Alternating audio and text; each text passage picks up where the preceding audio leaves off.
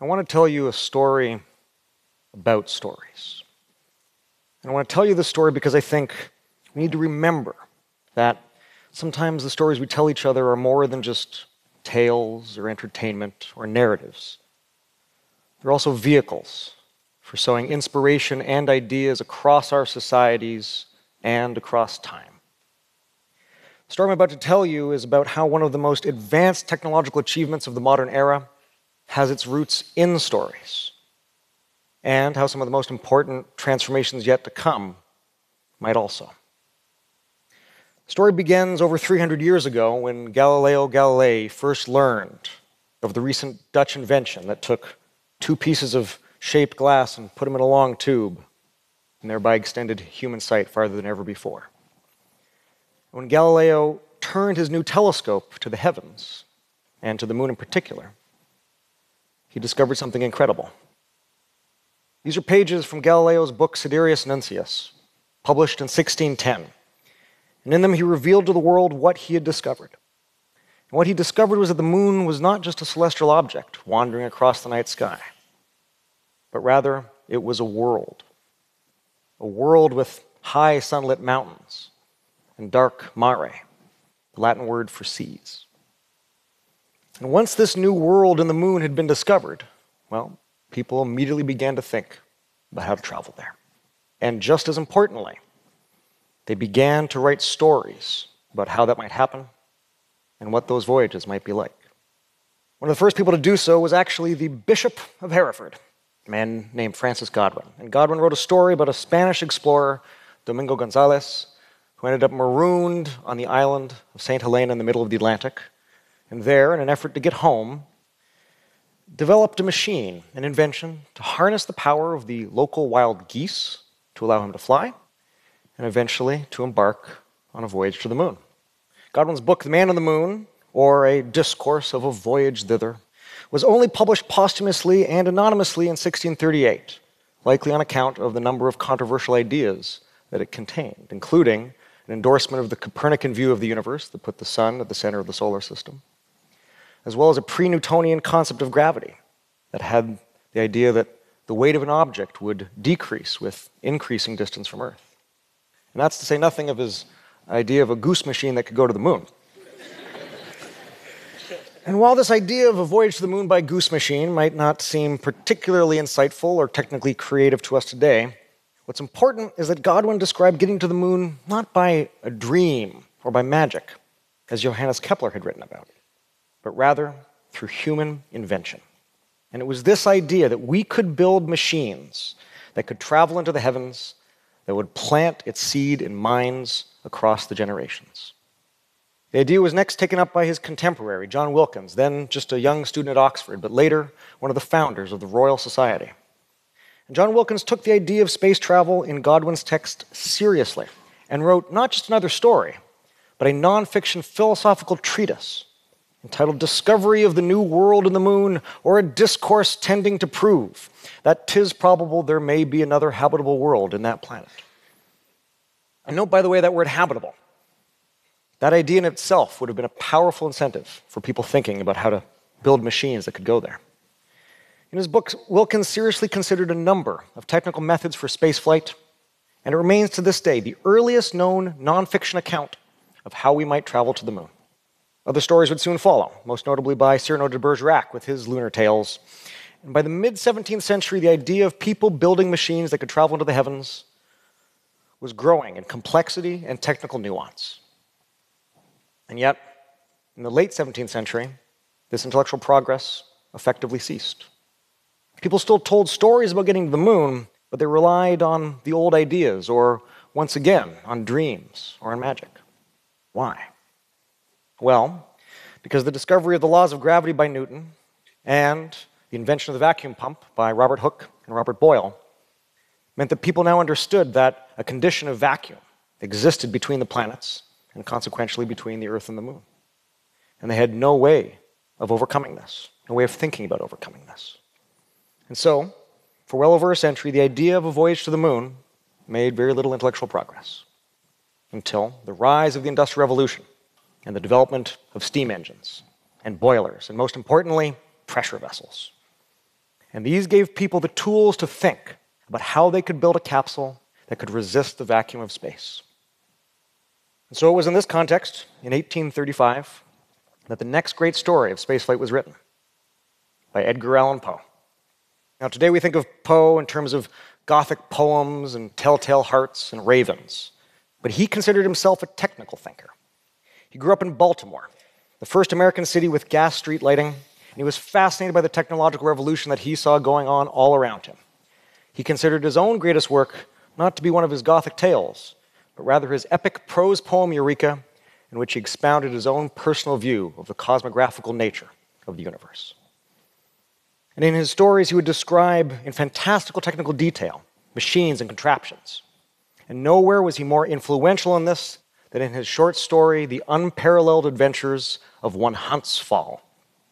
It's a story of an unemployed bellows maker in Rotterdam who, depressed and tired of life, this is Poe after all, and deeply in debt, he decides to build a hermetically enclosed balloon borne carriage that is launched into the air by dynamite and from there floats through the vacuum of space all the way to the lunar surface. And importantly, he did not develop this story alone. For in the appendix to his tale, he explicitly acknowledged Godwin's A Man on the Moon from over 200 years earlier as an influence, calling it a singular and somewhat ingenious little book.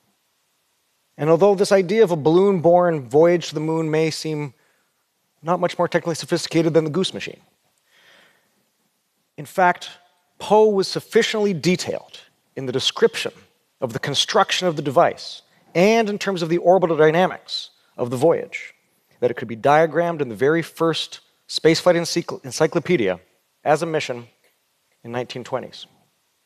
And it was this attention to detail, or to verisimilitude, as he called it, that would influence the next great story. Jules Verne's From the Earth to the Moon, written in 1865.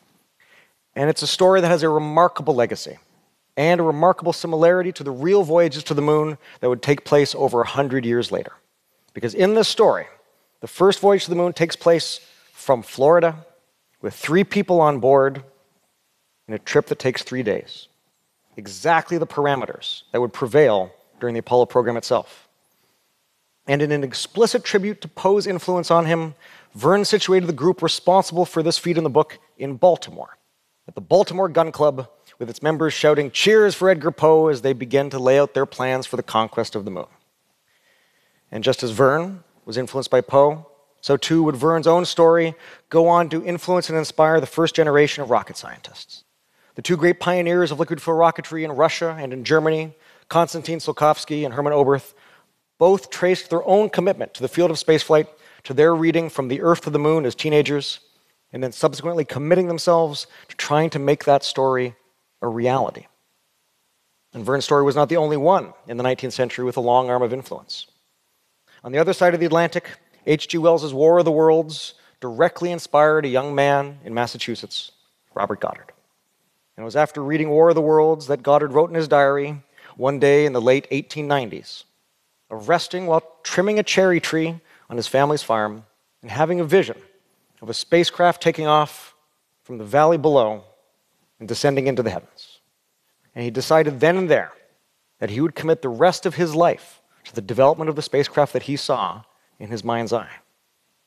And he did exactly that. Throughout his career, he would celebrate that day as his anniversary day, his cherry tree day. And he would regularly read and reread the works of Verne and of Wells in order to renew his inspiration and his commitment over the decades of labor and effort that would be required to realize the first part of his dream the flight of a liquid fuel rocket, which he finally achieved in 1926. And so it was while reading From the Earth to the Moon and The War of the Worlds that the first pioneers of astronautics were inspired to dedicate their lives to solving the problems of spaceflight.